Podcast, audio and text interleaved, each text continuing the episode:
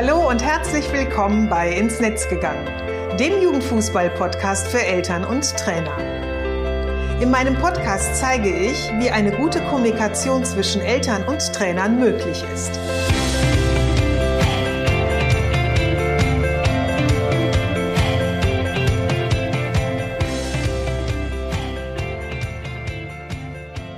Hallo und schön, dass du wieder reinhörst.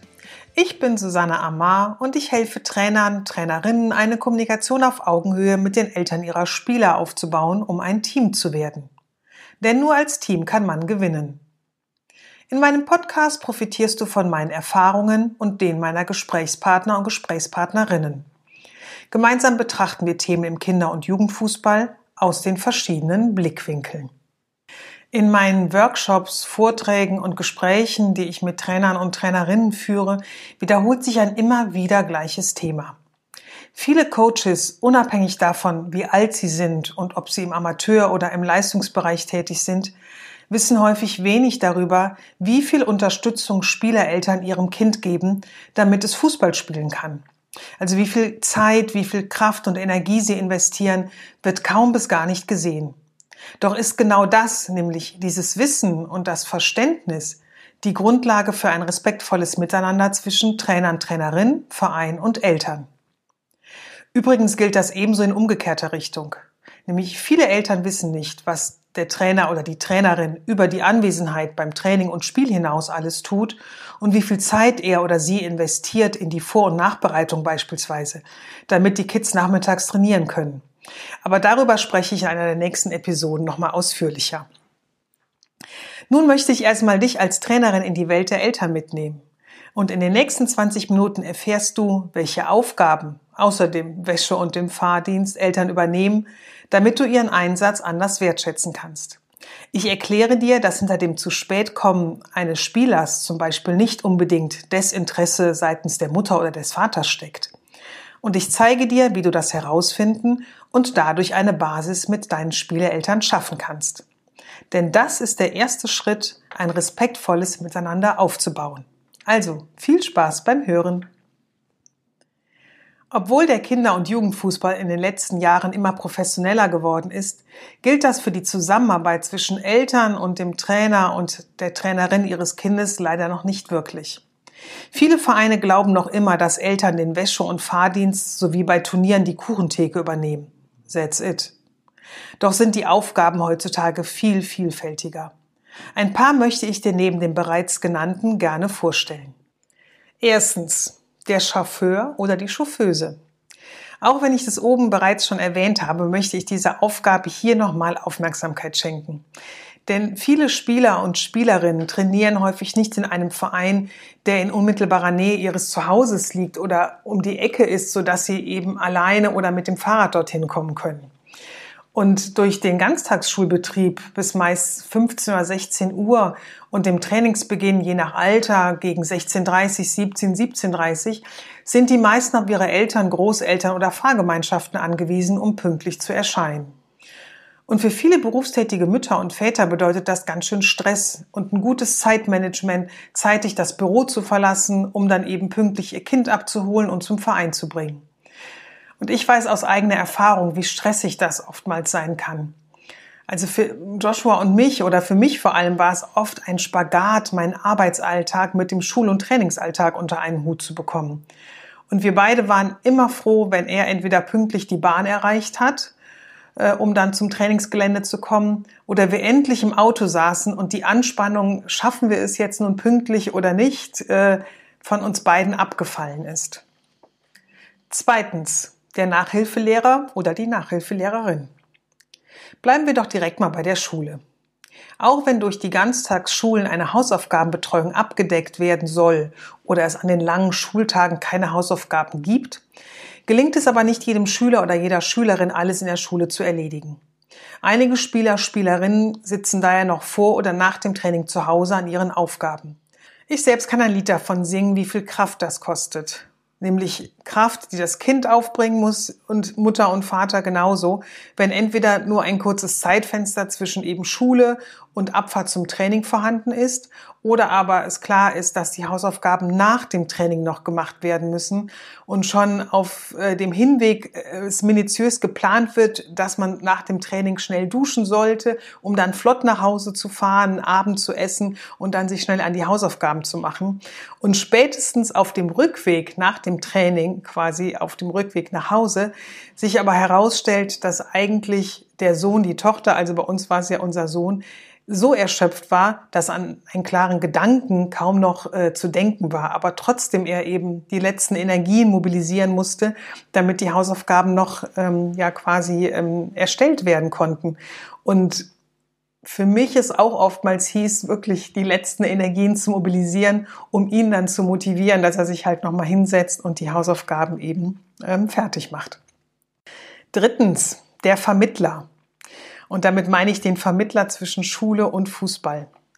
Läuft es nämlich in der Schule notenmäßig nicht gut, müssen Eltern schnell Rede und Antwort stehen, ob denn nicht der Sport reduziert werden kann, damit mehr Zeit ins Lernen gesteckt wird. Das kann ganz schön Nerven kosten, die Lehrer oder Lehrerinnen zu beruhigen auf der einen Seite, das eigene Kind anzutreiben auf der anderen Seite und gleichzeitig jedoch nicht zu viel Druck auszuüben. Übrigens führen diese Beschränkungen meines Erachtens selten zum gewünschten Ergebnis. Denn ich habe nie verstanden, dass die Beschneidung der Leidenschaft dazu führen sollte, in etwas Zeit zu investieren, was man nicht wirklich reizvoll findet. Also bei uns ähm, hat das übrigens nie so gut funktioniert, denn wir hatten auch, ähm, oder unser Sohn hatte durch einige Verletzungen auch oftmals so Auszeiten, wo er dann eben wenig trainiert hat oder eben gar nicht trainiert hat und eben Zeitfenster gehabt hätte, um die dann in die Schule zu investieren. Und das ist irgendwie nie oder das hat nie so richtig bei ihm funktioniert, weil er eben ja dieses Verständnis nicht so richtig für sich gesehen hat, dieses, dieses Zeitfenster dann in die Schule zu investieren. Vierter Punkt, ähm, der Familienmanager oder die Familienmanagerin. Fußball ist durch das häufige Training und die regelmäßigen Spiele am Wochenende ein zeitaufwendiger Sport, der in Familien mit mehreren Kindern auch mit deren Hobbys organisiert werden muss. Ebenso auch die Urlaubszeiten, die sich im Sommer je nach Alter des Spielers oder der Spielerin oder auf welchem Leistungsniveau er oder sie trainieren, gerne auch mal nach der Vorbereitungszeit richtet. Also ähm, in einigen Vereinen ist es eben so, dass zum Beispiel die ähm, trainingsfreie und spielfreie Zeit schon vor den Sommerferien liegt, oftmals so zwei Wochen vorher. Aber die Vorbereitungszeit, also zum Beispiel gerade in Nachwuchsleistungszentren oder in, ähm, ich sag mal, leistungsorientierten Fußballvereinen oder Fußballschulen dann oftmals in der zweiten oder dritten Ferienwoche schon beginnt. Und damit ist natürlich das äh, Fenster oder das Zeitfenster, in dem man als Familie wegfahren kann, doch ein recht ähm, kurzes oder ein recht knappes. Und ähm, diese Einschränkung kann natürlich auch oftmals wirklich dann zu Problemen führen, auch gerade bei, ich sag mal, berufstätigen Eltern. Äh, die eben auch ihren, ihre Urlaubszeiten ja im Büro oder in der Firma eben mit anderen Kollegen absprechen müssen und in Einklang bringen müssen. Also das kann schon mal zu einer logistischen Herausforderung werden. Und bei uns führte das oftmals dazu, dass wir so ähm, hin und wieder auch getrennt Urlaub gemacht haben. Also mal bin ich mit unseren beiden Kindern in Urlaub gefahren, wenn mein Mann noch nicht weg konnte. Oder aber wir haben uns so ein bisschen aufgeteilt. Mein Mann ist mit unserem Sohn ein paar Tage weggefahren, ich dann mit unserer Tochter oder umgekehrt. Also ähm, ja, man wird da recht kreativ.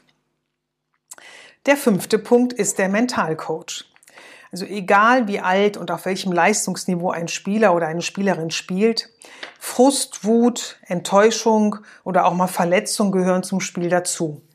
Und ähm, ja, sie führen meistens dazu, dass eben die Mutter oder auch der Vater als erster Ansprechpartner oder Ansprechpartnerin die Emotionen auffangen und auch abbekommen.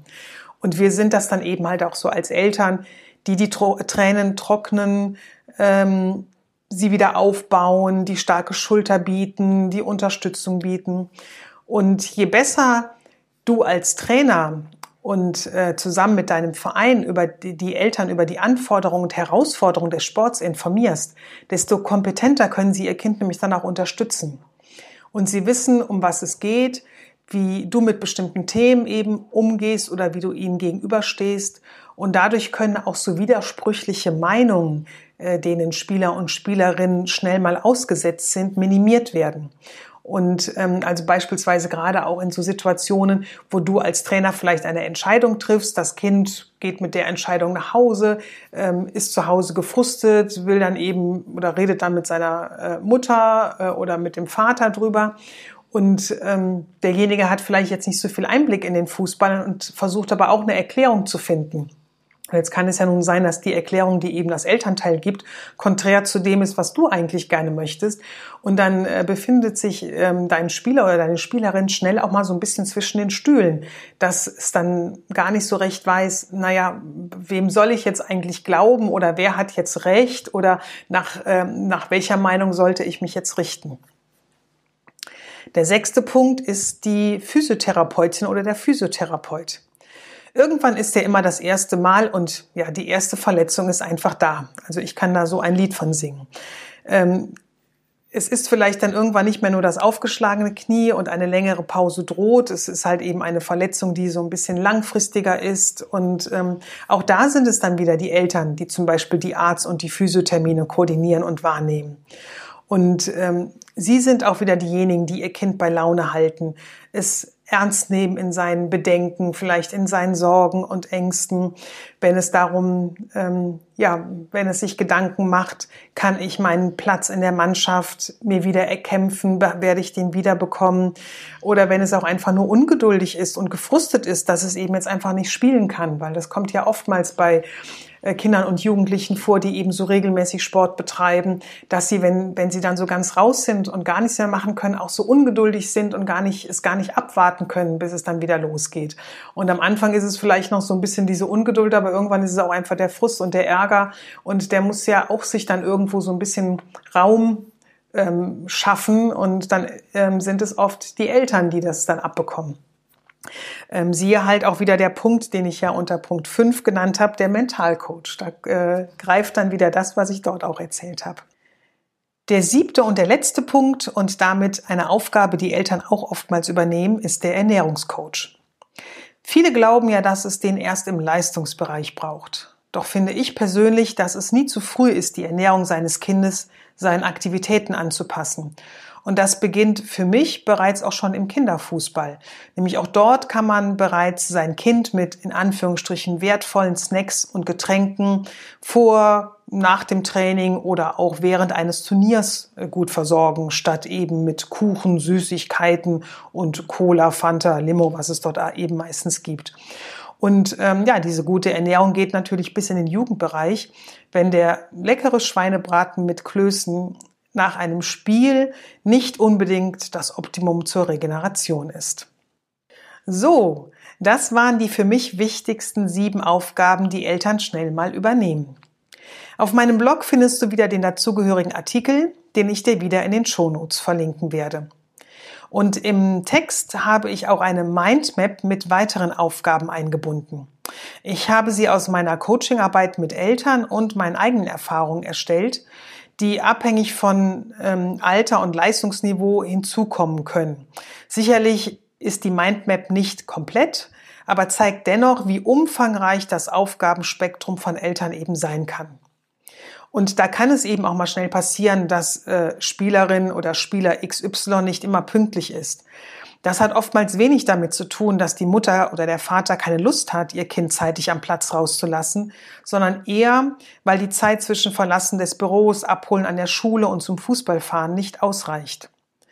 Bei dir als Trainer kann das dann natürlich dazu führen, dass du dir eine Meinung bildest. Zum Beispiel, dass du eben glaubst, dass der Vater oder die Mutter Desinteresse für den Sport ihres Kindes zeigt, ohne dass du die Hintergründe genau kennst.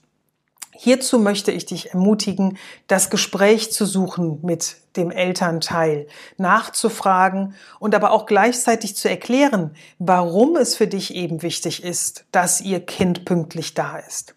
Meistens gibt es ja eine Erklärung, die die Situation in einem ganz anderen Licht erscheinen lässt und oftmals findet sich gemeinsam eine Lösung.